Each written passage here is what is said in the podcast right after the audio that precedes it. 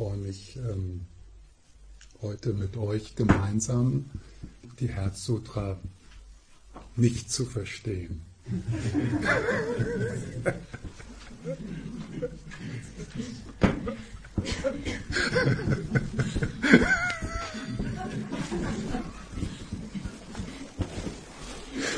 oh, das ist so super.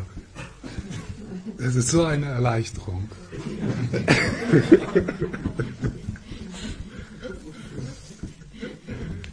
Und darum geht's echt. Darum geht's. Um diese Erleichterung, um diese Entspannung.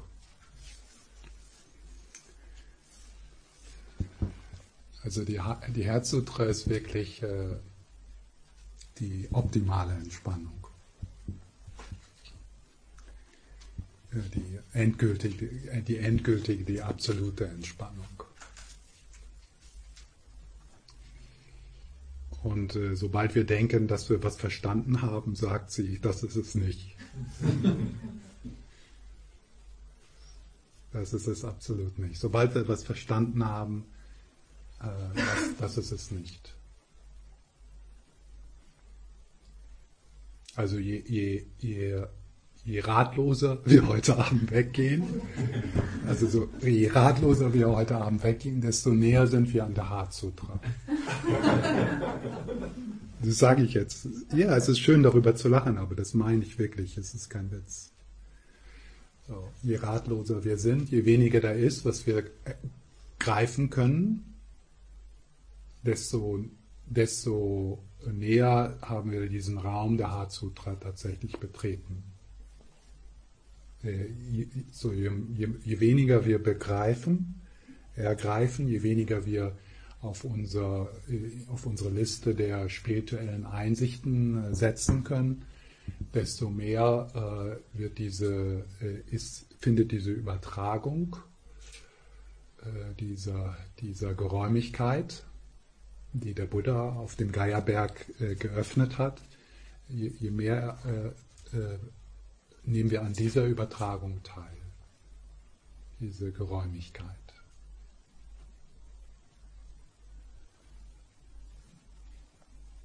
Und natürlich, es gibt äh, viele Möglichkeiten.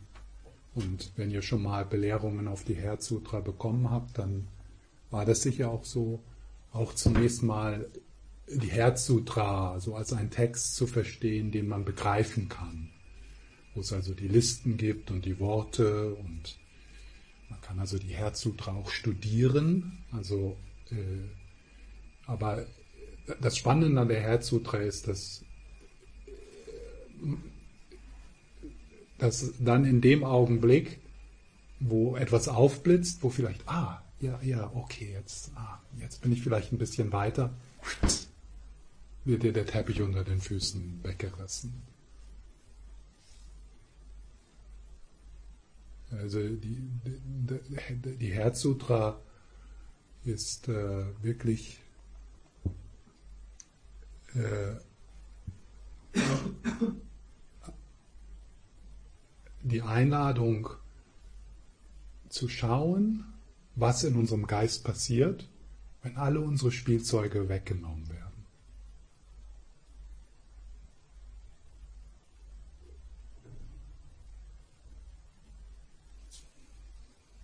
In, inklusive den spirituellen Spielzeugen.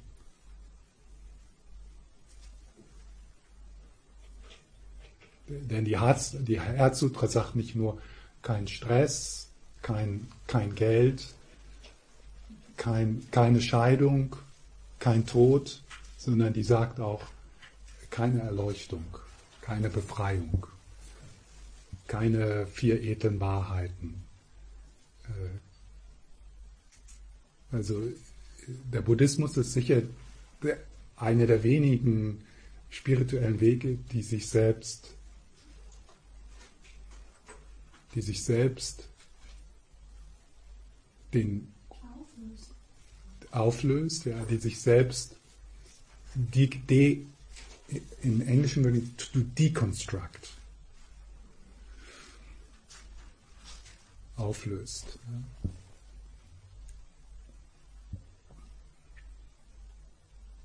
Ich habe heute Morgen etwas Rainer Maria Rilke gelesen. Und ähm, da war so ein Vers, der passt, der passt für mich. Äh, alles will schweben. Da gehen wir umher wie Beschwerer, legen auf alles uns selbst, vom Gewichte entzückt. Ja, alles will schweben. Und das ist, was die Harzu da sagt. Alles ist viel leichter, als du denkst. Nichts ist so konkret, so solide. Nichts ist, wie du denkst. Nichts, absolut nichts ist so, wie du denkst.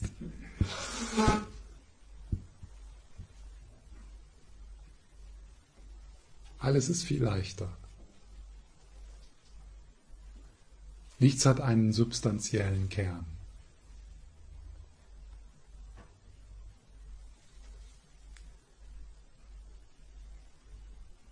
Alles will schweben.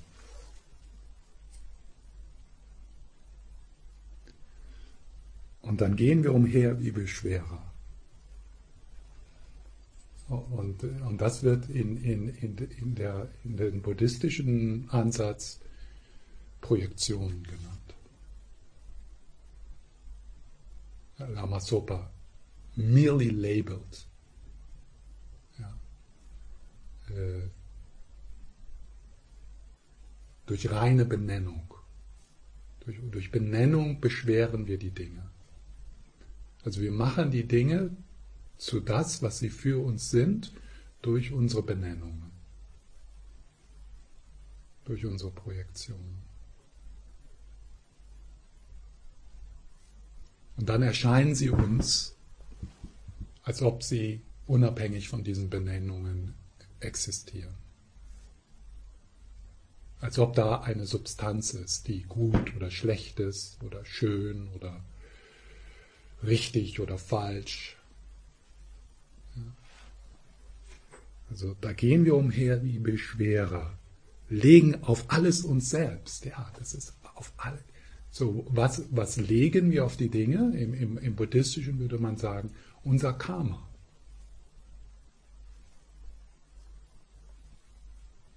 Denn die Art und Weise, wie uns die Dinge erscheinen, wie, wie wir sie benennen, das suchen wir uns nicht aus, das wird uns, we are forced, das wird uns, wir sind gezwungen, wir, wir werden gezwungen, die Dinge so zu sehen, bei was? Nicht bei, nicht bei irgendeiner Macht da draußen, sondern wir werden gezwungen, die Dinge so zu sehen durch unser Karma. Und hier unser Karma äh, kann man durchaus ähm, äh, so übersetzen durch unsere Gewohnheiten.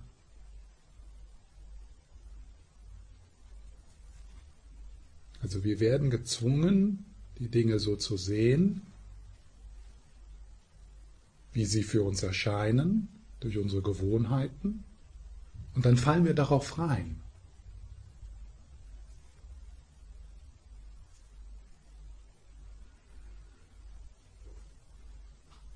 dann vergessen wir das. Und dann haben wir Angst. Dann, äh, nehmen wir das wichtig. Dann nehmen wir das ernst, zu ernst.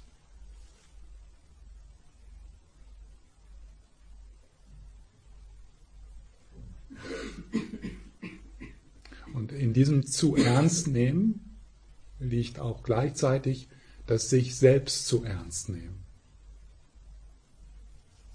Also mit diesem zu ernst nehmen wird gleichzeitig auch die Selbstwichtigkeit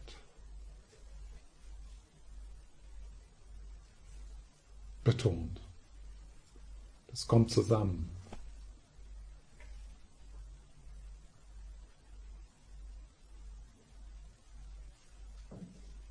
Vom Gewichte entzückt.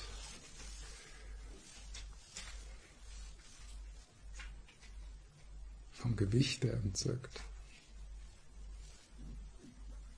Da ist was, da ist was Faszinierendes in, in diesem, äh, in diesen ganzen Problemen. Ach, wer wäre ich ohne meine Probleme? Wie lange könnte ich das aushalten, kein Problem zu haben? Kurz, ganz kurz im Moment nur. Ganz kurz.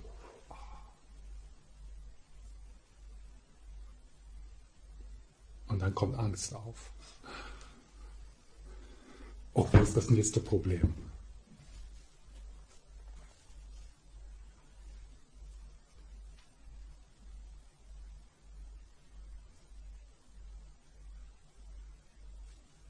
Also auf, auf die, sich auf diesen bedingungslosen Raum einzulassen, in dem es nichts gibt, woran du dich festhalten kannst, wo es nichts gibt, wo du dich mit aufpumpen kannst. Das ist wirklich, äh, das ist wie Sterben. Also sich in die, sich in die Herzsutra äh, wirklich einzulassen, ist wie Sterben. So, also wie im Todesprozess, wo im, Tode, im Todesprozess wird die, die, die Herzsutra sozusagen äh, auf dich, äh, also du, du, du wirst gezwungen, äh, eine Erfahrung, also durch, durch die Auflösungen der Herzsutra zu gehen.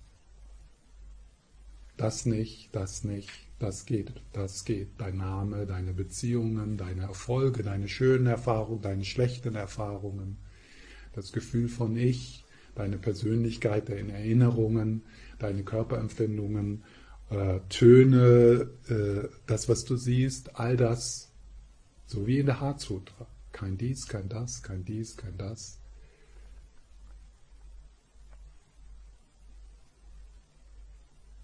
Und da wir das starke, die, die, da wir angehaftet sind an dieser starken Identifizierung mit diesen Dingen, die uns von der Hatsutra weggenommen werden und vom Todesprozess, geraten wir in Panik, weil da ist nichts mehr, was man festhalten kann. Da ist nichts mehr, was man weiß. Da ist nichts mehr, mit dem man sich, hm, ja, das weiß ich, das ist mein. Da ist nichts mehr. Da ist nichts mehr zu verteidigen, da ist nichts mehr, um anzugeben, da ist nichts mehr, um mit Wissen zu strahlen, andere zu beeindrucken. Da ist nichts mehr.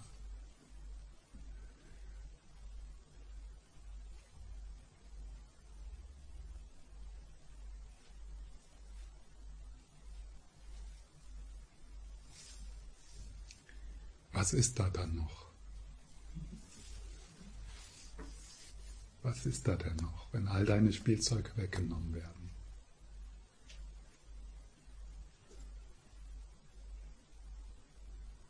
Überraschung.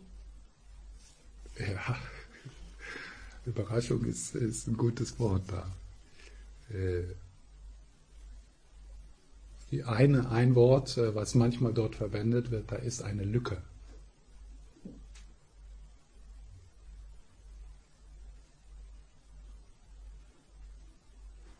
Und, und, die, die Herzsutra ist äh, wie ein Koan, so aus, der, aus, der, aus dem Zen-Buddhismus, so diese Fragen, äh, die deinen konzeptuellen Geist aus deinen konzeptuellen Geist an die Grenze bringen, dann tut sich eine Lücke auf. Und in dieser Lücke ist nicht nichts.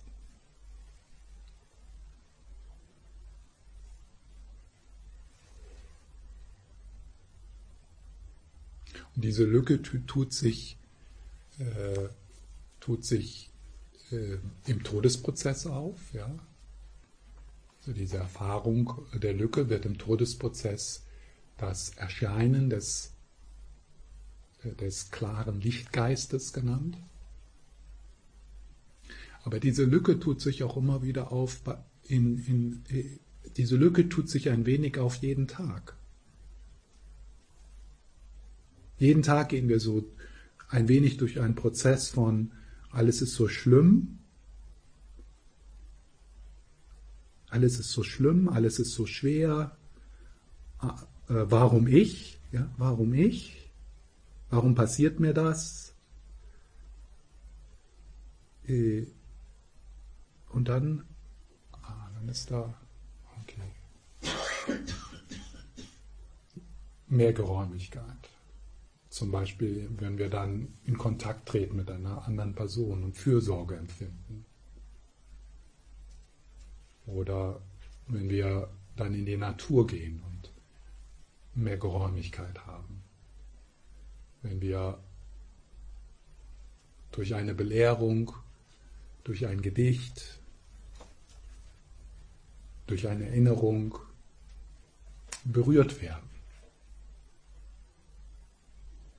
Oder die Lücke sich nicht vielleicht vollständig auftut, aber wo das, was sich in der Lücke auftut,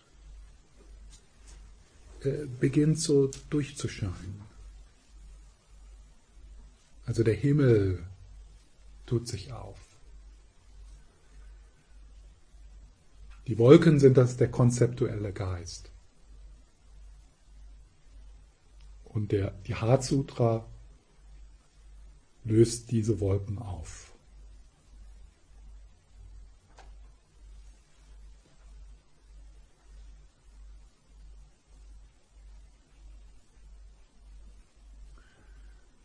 Und äh, in der, in der, in der Herzsutra gibt es diese verschiedenen Listen von Dingen.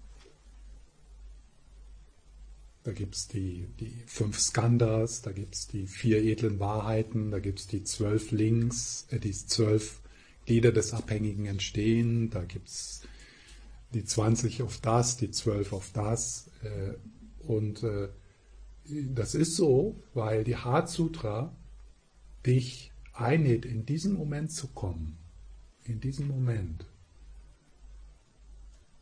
und mit dem zu arbeiten, was in diesem Moment passiert. Und diese, diese verschiedenen Kategorien der Hatsutra, die decken alle Möglichkeiten ab. Also wenn du jetzt hier im Moment sitzt mit dem Stress, keine Arbeit zu haben, das ist, wovon der die Herzsutra dann spricht. So die Herzsutra gibt dir dann eine Möglichkeit, bam, das, was du dort erfährst, in einer Art und Weise zu sehen, ohne es zu verneinen, ja, ohne, ohne zu sagen, oh, das existiert ja gar nicht, das ist ja gar nicht da, sondern es in einer Art und Weise zu, in einer, in einer Art und Weise zu sehen, die die Schwere wegnimmt.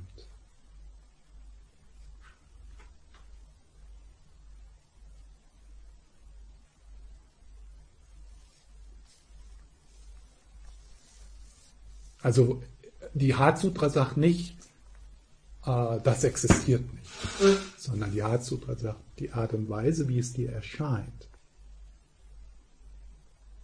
dieses alles will schweben, aber wir sind die großen Beschwerer, die uns selbst auf die Dinge legen.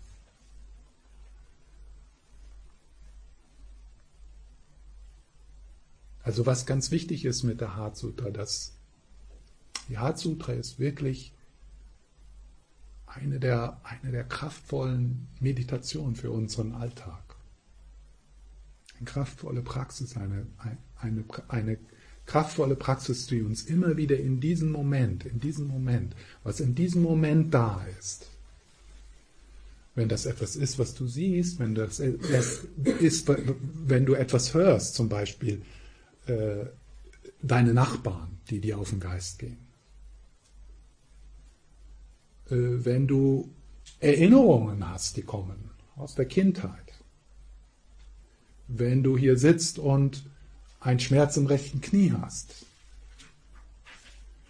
Wenn du äh, Ärger empfindest. Wenn du Traurigkeit empfindest. Wenn du Verwirrung empfindest. Also alle diese, diese verschiedenen äh, Bestandteile möglichen Bestandteile eines Erfahrungsfeldes in jedem Augenblick, die werden abgedeckt von der Sutra, von diesen verschiedenen Kategorien.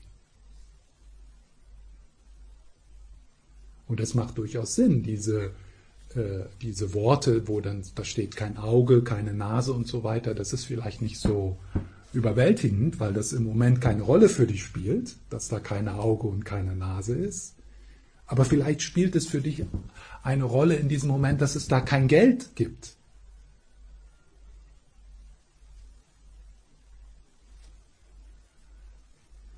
Kein Krebs, kein Bluthochdruck, keine Verdauungsbeschwerden, keine Scheidung, keine Heirat, keine Geburt, kein Tod.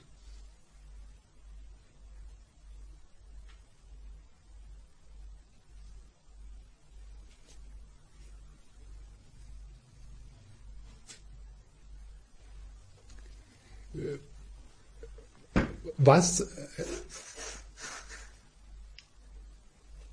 was das, was die Heart Sutra, was ich jetzt gesagt habe, kein, kein Geld, das wäre eine extreme Haltung, ja? Also das wäre dann so, ah ja, oh, da ist ja gar kein Geld. Das ist ja super. Ja, das fühlt sich echt gut an. Aber im nächsten Augenblick sagt, sagte Ja Sutra, nee, nee, nee, da ist, da ist aber auch, da, da ist weder Geld noch ist da kein Geld. Das ist, was die Sutra sagt. Da ist weder Geld, das löst also die Haltung aus, ja, Geld ist unglaublich wichtig. Da ist weder Geld, und dann ist das so, ah, ja, jetzt habe ich was verstanden, da ist kein Geld. Und dann im nächsten Augenblick sagt die Hart, da ist weder da ist weder kein Geld, noch ist da kein Geld. Da ist weder Geld, noch ist da kein Geld. Also da ist weder Geld. Okay, jetzt habe ich es verstanden. Ja, da ist kein Geld. Und im nächsten Augenblick wird diese Position auch in ihrer Leerheit aufgezeigt.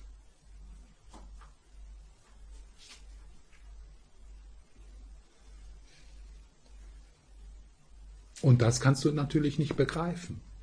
Also die Heart Sutra ist eine Einladung, dieses Spiel äh, Recht haben zu wollen, mit dem oder dem vollkommen zu verlassen. Das Spielzeug, da ist Geld, da ist kein Geld, also beide Positionen als Position zu sehen und so eine, das ist ein, ein im Englischen sagt man Shift, ein Bewusstseins, ein, eine, ein Bewusstseinssprung. Ja, Verschiebung.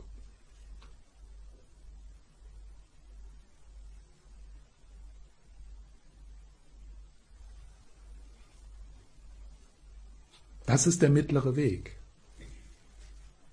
Also der mittlere Weg ist nicht irgendwie da einen Kompromiss zu machen zwischen da ist kein Geld und da ist Geld, das irgendwie zusammenzubringen, äh, irgendwie da, äh, sondern der mittlere Weg ist diese Geräumigkeit,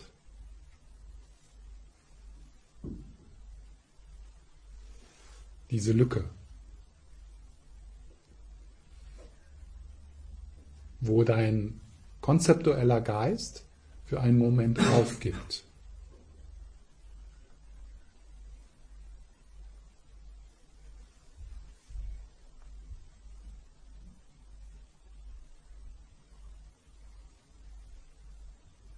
Es wird gesagt, dass in der Herzsutra nutzen wir den konzeptuellen Geist dazu, sich selbst aufzulösen. Also der konzeptuelle Geist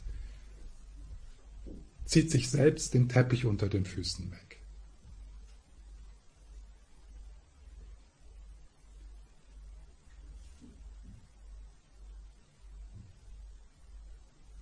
Diese Lücke, die sich da auftut, die wird in den Belehrungen auch bedingungsloses Gewahrsein genannt. Oder Buddha-Natur. Oder der, der Grund, der Urgrund. Und äh, Äh, diese Lücke, die sich dort auftut, die wird, die kommt auch im Titel des, äh, der, des Herz Sutra vor, Prajna Paramita. Prajna, Weisheit, Paramita, die Vollendung. Vollendete Weisheit, absolute Weisheit. Und in den Belehrungen wird diese Weisheit als weiblich gesehen. So ein, ein, ein, und es gibt ganz viele Platzhalter, Worte für diese Lücke, die sich mit der Herzsutra auftut. Nicht nur im Buddhismus, sondern wir sprechen natürlich hier von der Essenz aller spirituellen Wege. Äh, und im Buddhismus wird also diese, diese Prajnaparamita, wenn sie symbolisiert wird, als diese weibliche Gottheit symbolisiert.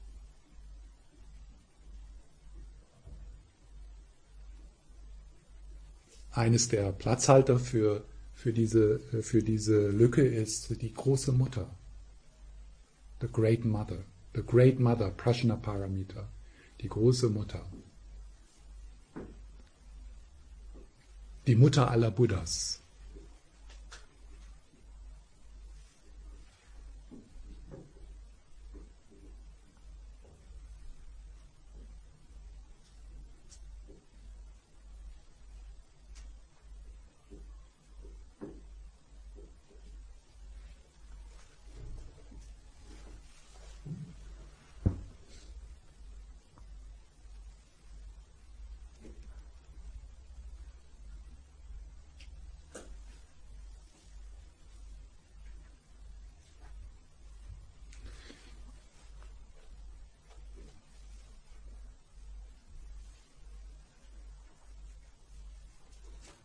Was also wichtig ist, wenn wir mit so einem Text wie der Herzsutra arbeiten oder diesen, diesen Text nutzen, ist, dass wir neugierig werden, gewahr werden, was in unserem Geist passiert, wenn wir uns auf diesen Text einlassen.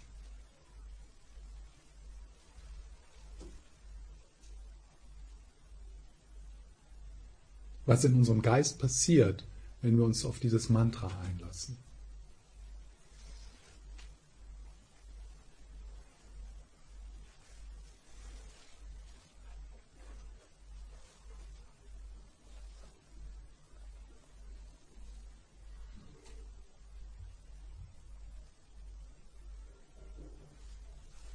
So, was passiert, wenn in unserem, wenn unserem Geist alle Haltpunkte, alle, alle, alle sich, alle Sichtweisen, alle Perspektiven, wenn die sich auflösen, was dann in unserem Geist passiert.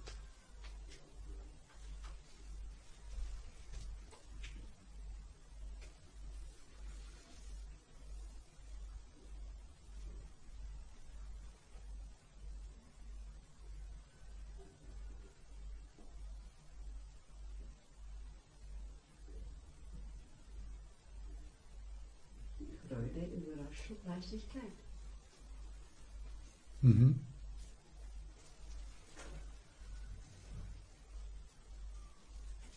Das ist eine Möglichkeit. Die andere Möglichkeit ist Angst.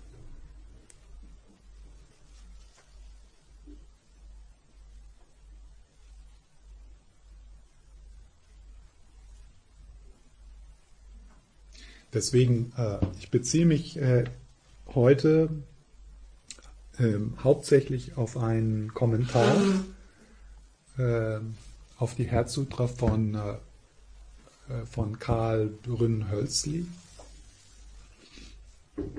Und der hat äh, also äh, seine, die Übersetzung, äh, das, das, also das Buch, wo, in dem sein Kommentar veröffentlicht ist, hat er das Herzinfarkt-Sutra genannt. Und äh, er stützt also diese Übersetzung äh, darauf, dass in anderen Prajnaparamita Sutras, also die Herzsutra ist ja die kürzeste, das ist sozusagen die Bouillon der ganzen Prajnaparamita Literatur. Es gibt die, äh, die Prajnaparamita Sutra in 10.000, in 40.000, in 100.000 Versen. Ja? Und noch einige andere. Äh, und die Herzsutra ist so, deswegen auch dieses Wort Herz, also eine Bedeutung dieses Wort Herzes ist, es ist so die Konzentration, das Herz aller Prajnaparamita-Literatur. Und in, in den anderen, äh, in den längeren Prajnaparamita-Sutran, da sind einfach die Listen länger. Also es wird mehr abgedeckt, sodass wirklich nichts übrig bleibt. Oder die, die Listen hier sind schon voll, vollständig, also das wird, alle Phänomene sind in diesen Listen abgedeckt. Aber in den anderen Prajnaparamita-Sutran werden die Dinge noch mehr in Einzelheiten aufgeteilt. Und in einer dieser Prajnaparamita-Sutran wird auch mehr über die, so wie hier die Herzsutra beginnt ja auch so die Zähne so vorzustellen. Also da ist der Geierfelsen in Rajagriya, dann, dann ist da der Buddha, dann ist da Avalokiteshvara und Shariputra, also diese, so die Beschreibung der Zähne. Und in, in, das ist auch in einigen dieser pra Prajnaparamita Sutren ist das ein bisschen länger. Und in einer dieser Sutra, Sutren wird beschrieben, wie ähm, als dann die Mönche und die anderen Teilnehmenden äh, diese Sutra, äh, diese Übertragung gehalten haben, haben einige von denen einen Herzinfarkt erlitten, sind ohnmächtig geworden. Und das kann man sicher auch nachvollziehen. Also stellt euch vor, ihr macht ein sieben, sieben Jahres Vollzeit-Buddhismus-Studium-Programm. Volle, volle Elle. Stress und alles dieses Lernen und das Verstehen und Belehrungen jeden Tag und Tests und nicht nur sieben Jahre. Also die, die Mönche, die, die Nonnen, die Mönche und Nonnen, die dort gesessen haben, haben ja ihr ganzes Leben dem hingegeben. Ja? Das Studium des Abhidharma, der Abhidharma-Literatur, all diese Listen, das ist so und so und so und all diese komplizierten Belehrungen und das hört ja nie auf. Und du gibst deine ganze Energie da rein. Und was dann passiert ist, ja, das kommt dann so ein, hm, ja, das weiß ich jetzt, da kenne ich mich aus, da fühle ich mich sicher, da kann ich PowerPoint-Präsentationen von machen. Da kann ich drüber, drüber reden und ich bemerke dann auch, dass die Teilnehmer, dass die verstehen das auch, die lernen auch was und die sind auch ganz begierig, da zu lernen. Und das, äh, ja, das da baut man sich dann so ein buddhistisches Weltbild auf, in dem man sich sicher fühlt. Karma, habe ich auch verstanden. Und ich nehme ja auch Zuflucht und weiß auch in was. Und ich weiß auch, ich weiß, was, die, was das Problem ist. Und ich weiß auch, was die Gegenmittel sind. Und ich bin auch Teil dieses Clubs, der Dalai Lama Club. Und das ist so mein Zuhause und da fühle ich mich wohl. Und wenn jemand ein Problem hat, dann kann ich ganz leicht sagen, das ist ja schön, das ist ja dein Karma.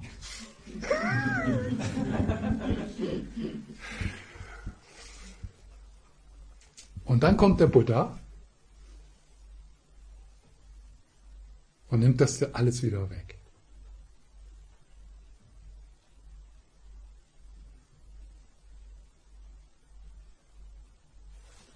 Das ist schwer. Das ist ganz schwer. Da sträubt sich alles. Ja, aber, aber. Ja.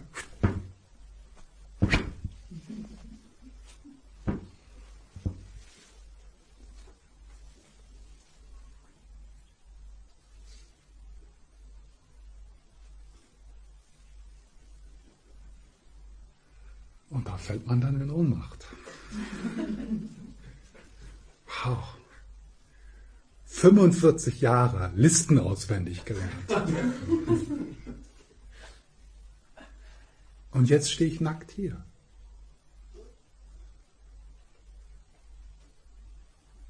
Nichts ist übrig.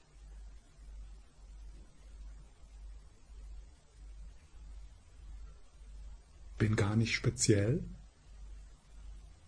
bin gar nicht weise. Nichts.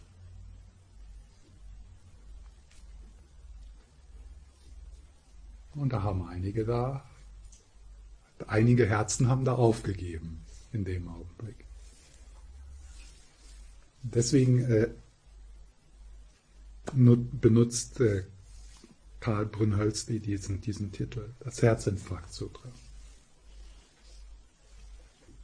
Und äh, Karl Brunhölzli ist äh, in der, kommt aus der äh, Kagyu-Tradition, ist ein Schüler von, von einigen, aber unter anderem auch Dzogchen Ponlop Rinpoche. Deswegen so, ich werde äh, heute und dann morgen auch so aus dem Buch zitieren auch und so einige der Haupt, äh, seiner Haupt, äh, einige seiner Einladungen mit euch teilen. Und der Geschmack äh, dieser Belehrung ist natürlich anders als die, die ihr üblicherweise hier bekommen würdet. Also diejenigen von euch, die so in der Geluk-Tradition äh, Belehrungen auf die Herzsutra erhalten haben, das hier ist etwas anders. Ja?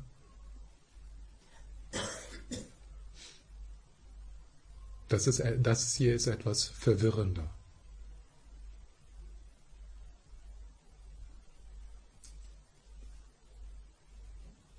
Verwirrender in einem guten Sinne. Ja.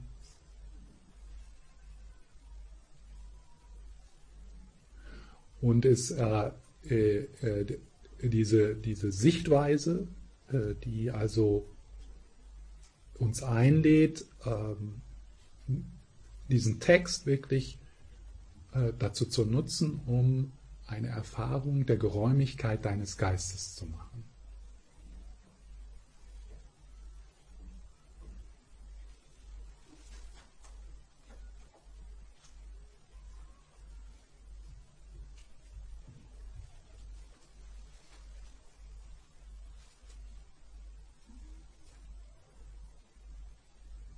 Und es ist gut, wenn wir äh, also uns auf die Herzsutra einlassen, dass wir tatsächlich das, wo wir im Moment die Beschwerer sind in unserem Leben, dass wir das in diesen Tag mit hineinbringen. Dass ihr da immer mal so schaut. Also erstmal ist es ja schon gut, so äh, für dich selber so äh, das so äh, zu zu bestätigen, dass es da Dinge in, deinem, in dem Mandala deines Lebens, äh, dass da Dinge in dem Mandala deines Lebens sind, wo du der große Beschwerer bist.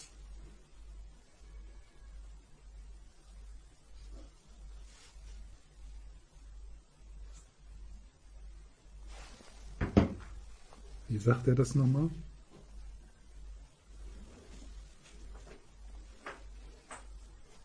Da gehen wir umher wie Beschwerer, legen auf alles uns selbst und dann vom Gewichte entzückt. Ja, vom Gewichte entzückt. Das ist so, dass man mal beginnt zuzugeben, dass da eine Anhaftung daran ist. Da ist was schön, da ist was, in, in Englischen würde ich sagen, juicy. Da ist was juicy in, in dieser Problematik festzustecken. Das gibt irgendwo Sicherheit. Das, hört, das fühlt sich scheiße an. Aber das ist zumindest was. Also in dem sich scheiße anfühlen, kommt auch immer ein stärkeres Gefühl so von, ja, da weiß ich, wer ich bin.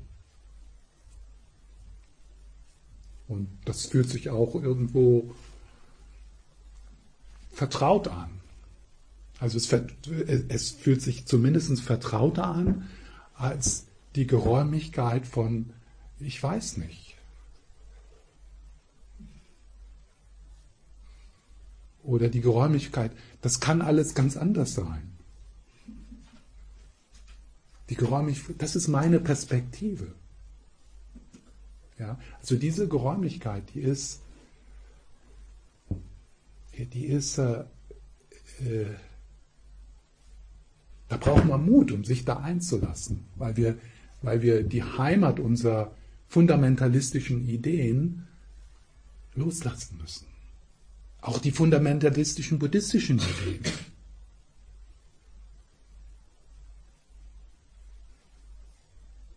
Also vom, das ist so ein schöner Satz. Also der war Buddhist. Rainer Maria Rilke ist Buddhist. vom Gewicht entzückt. Ich sage nicht, dass das jetzt einfach, wenn ihr das so, sie, wenn ihr das so seht, dass also ihr vom, vom Gewichte eurer Kindheit zum Beispiel entzückt seid. Äh, oder vom Gewichte, vom Gewicht äh, sogenannter falscher Entscheidungen oder etwas, was ihr gemacht habt, was ihr bereut. Also äh, selbst wenn ihr äh, das so bemerkt, dass ihr da von dem Gewicht entzückt seid, ist es natürlich nicht irgendwie, dass ihr jetzt so sagt, okay, dann lasse ich sein, ja, sondern äh, das ist natürlich ein, ein Prozess, für den wir als frohe Botschaft des Buddhismus nicht nur dieses Leben haben.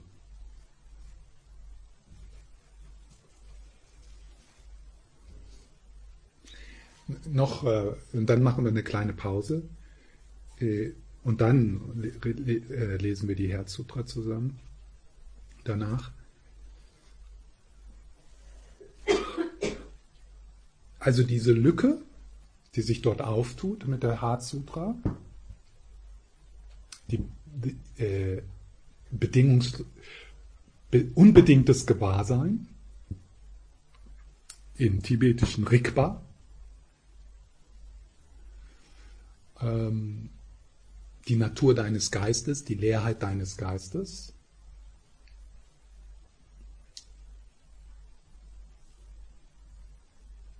Äh, aus der tantischen Sichtweise heraus. Und das hat dann der Buddha in, in, in, im dritten Lehrzyklus gelehrt. Also im ersten Zyklus hat er gelehrt, wie die Dinge sind. Ja? Das erste Drehen des Rades oder wie das genannt wird. Also der erste Lehrzyklus, die vier edlen Wahrheiten und so weiter und so fort. Dann im zweiten Lehrzyklus sagt er, nee, nee, dann nimmt er die ganzen Spielzeuge wieder weg. Also erstmal teilt er Spielzeuge aus.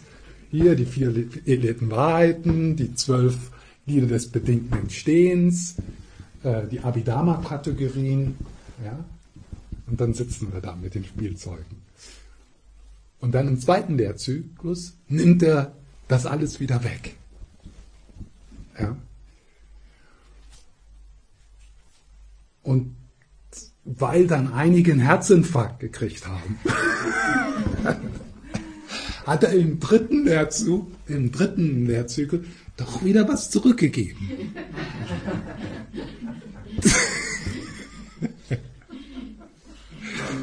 also im dritten Lehrzyklus hat er die, hat er dann, weil, weil dann im, im, im zweiten Lehrzyklus ist die Gefahr, dass du dann die Leerheit als dein Spielzeug nimmst. Na, dass, da, dass da nichts ist. Naja, da ist ja nichts. Ja. Äh, und das ist, äh, und das ist, das ist auch eine extreme fundamentalistische Haltung. Naja, und dann hat er das wieder etwas korrigiert im dritten Lehrzyklus. Und dort hat er dann über die Buddha-Natur gelehrt. Also er hat dann gewagt, im dritten Lehrzyklus das, was man nicht beschreiben kann, das, was jenseits von, von Worten ist, also diese Lücke, die sich auftut, hat er, da hat er sich getraut, dann dort, da ein bisschen was zu sagen.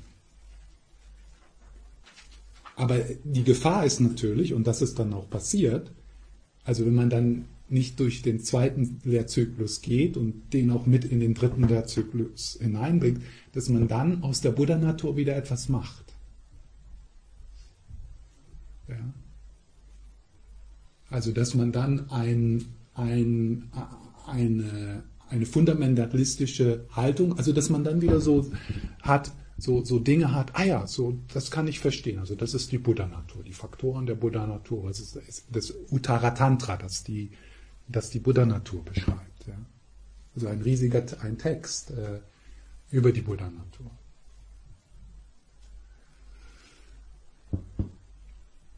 Und äh, so, da kann ich dann nochmal später was sagen. Was sagt er denn über die Buddha-Natur? Was sagt er über die, die, die Qualitäten der Buddha-Natur?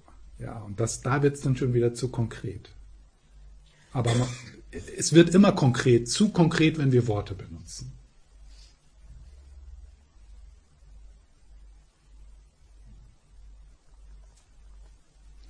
Ähm, Aber das ist so wichtig. Es ist wichtig, äh, um diesen dritten Lernzyklus zu wissen, weil wenn wir alle Spielzeuge wegnehmen, muss da so ein gewisses Vertrauen sein, dass da nicht nichts ist.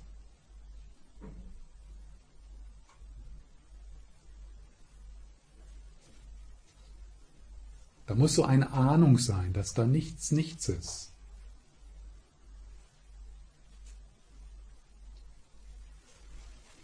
Und dass in dieser Lücke,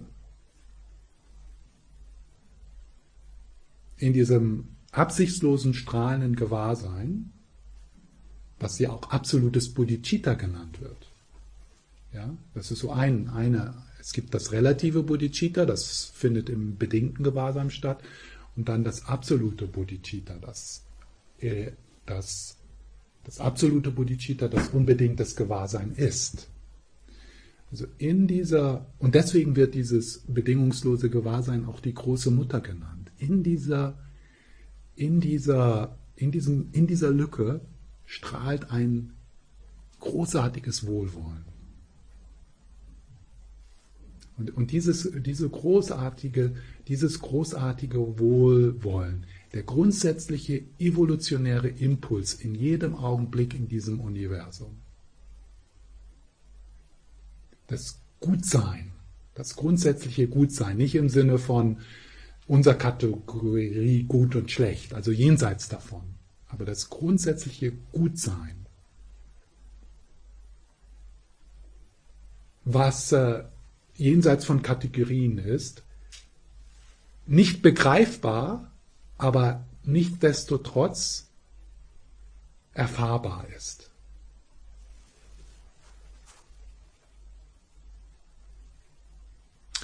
Und in, der, in, der, in, in, dieser, in dieser Erfahrung der Lücke, und das ist Teil der Belehrung auf Buddha-Natur, hat man dann auch Zugang oder dann, dann blitzt oder dann, im Englischen würde ich sagen, to reveal. Offenbaren. Dann, da offenbart, da offenbart sich eine grundsätzliche Weisheit. Und diese, diese grundsätzliche Weisheit, die wird in den Belehrungen manchmal Omniscience, Allwissenheit genannt. Ja? Also in dieser Lücke offenbart sich in jedem Augenblick deine innewohnende Weisheit, zu wissen, was ist das Beste, das Heilbringendste in diesem Augenblick zu tun oder zu sagen.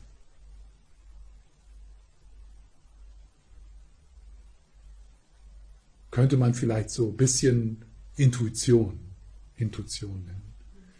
Also das, das nicht festhalten an Konzepten macht dich nicht zu einem, zu einer, zu einer, zum Gemüse, das da nur sitzt, äh, sondern das, das Öffnen in diese Lücke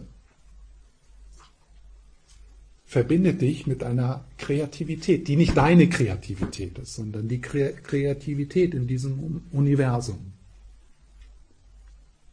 Die Kreativität des Seins, von dem wir uns immer wieder trennen durch die Konzepte.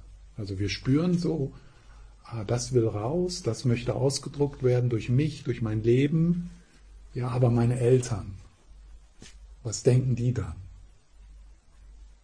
Ja, nur so ein Beispiel. Also wie unser konzeptueller Geist immer so ein, oft ein Schleier auf so eine tiefere Ahnung, ein tieferes Wissen legt. Also und deswegen ist es wichtig, wenn, wenn wir uns wirklich auf die Heart Sutra einlassen, dass wir äh, nicht, äh, dass wir, dass wir auch um den dritten Lehrzyklus wissen, der dann ja auch in der Mahamudra-Tradition, also die, die Mahamudra-Tradition in der, in der Kagyu-Tradition, die kommt aus dem dritten, Tantra und Mahamudra basiert auf den dritten, auf den dritten Lehrzyklus. Ja, Tantra und Mahamudra macht nur Sinn äh, aus, der, aus der Sicht des dritten Lehrzyklus. Das ist also äh, äh, die Erfahrung dieser fünf Weisheiten, ja, es gibt ja diese, also diese innewohnende Weisheit, die wird aufgeteilt in diese fünf, die mit den fünf Buddha-Familien verbunden sind. Ja? Diese fünf Weisheiten, die dort, äh, die dort dann zugänglich werden.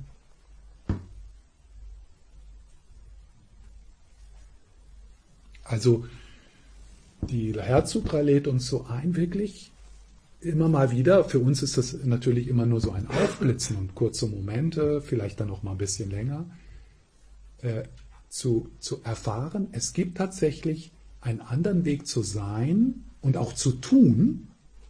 Also das Sein und Tun hier ist nicht unterschiedlich. Also einen anderen Weg zu sein und zu tun, als die Dinge durchzudenken. Zu versuchen, die Dinge durchzudenken.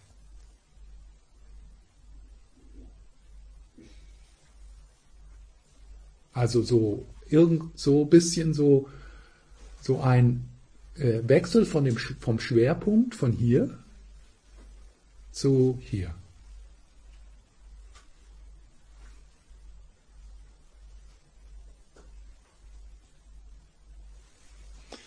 Noch, äh, noch eins, bevor wir dann das lesen. Also ein, ein, ein, ein Punkt ist, die Erdsutra ist die einzigste Sutra, in der Prajna Paramita Literatur, wo Avalokiteshvara auftritt. Und das macht die Herzsutra auch ganz besonders. Weil, äh, also Avalokiteshvara tritt in der Herzsutra als Bodhisattva auf. Nicht als, äh, als der Buddha äh, des, des Mitgefühls, sondern als Bodhisattva. Also der, der, äh, das ist so ein Under, Understatement. Ja? Also der, der tut so, als ob er ein Bodhisattva ist. In, in der, wie sagt man, der ist sehr bescheiden, ja. Der ist bescheiden, weil er ja auch dem Buddha nicht die Show wegnehmen kann. Ja? Ähm, aber die Herzsutra ist so, ähm, und, und der Avalokiteshvara ist ja derjenige, der die Frage stellt. Und der Shariputra, der bis, der bis dahin ja der absolute Star war, der wird so ein bisschen, naja, das ist halt, äh, nein, der, der Shariputra stellt die Frage und Avalokiteshvara antwortet. Also der Shariputra, der wird so ein bisschen als der Unterentwickelte dar, dargestellt, ja? Äh, weil es sind die Bodhisattvas, die jetzt drankommen. Ja? Äh, und, und diese, also diese Tatsache, dass äh, Avalokiteshvara dort ist, äh, auftritt in der Herzsutra, das ist sehr wichtig, weil äh, dort dann implizit in der Herzsutra die Wichtigkeit von Mitgefühl und Liebe mitschwingt. Ja?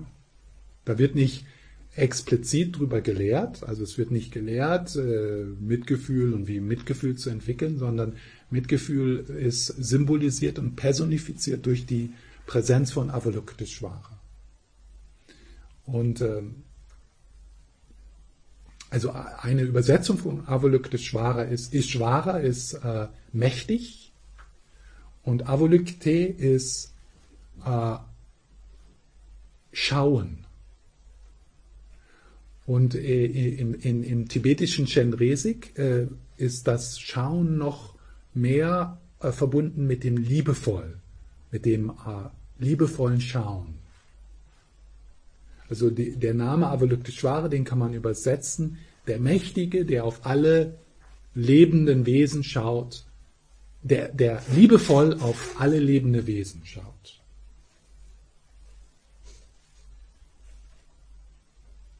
Und das ist dieser, äh, dieser liebevolle Weisheitsblick.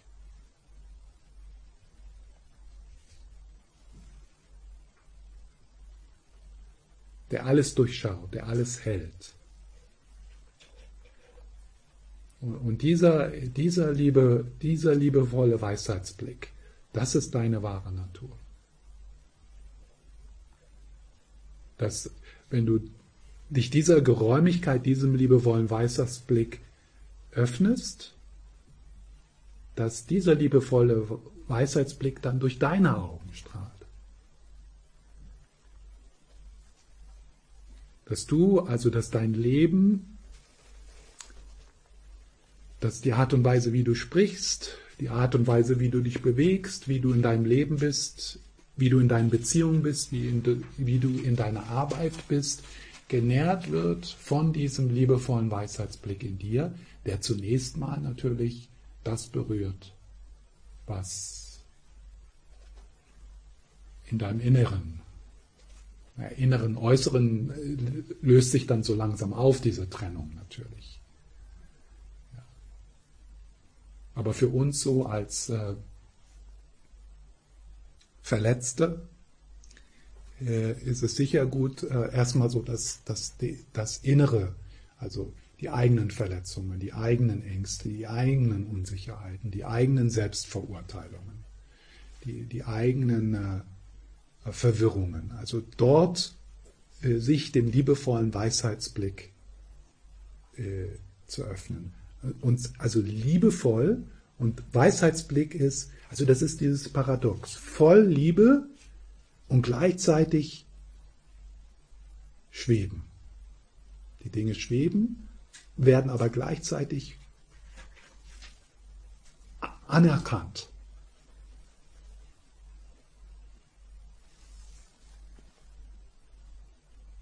Also in Beziehung stehen die ganze Zeit mit sich selbst, mit, mit dem Mandala deines Lebens, mit deinen Beziehungen und gleichzeitig die Durchlässigkeit sehen. Es existiert und nicht.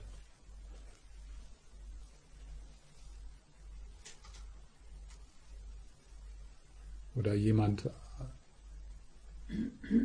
sagt, hat gesagt, es ist wichtig, es ist wichtig, aber nicht wirklich.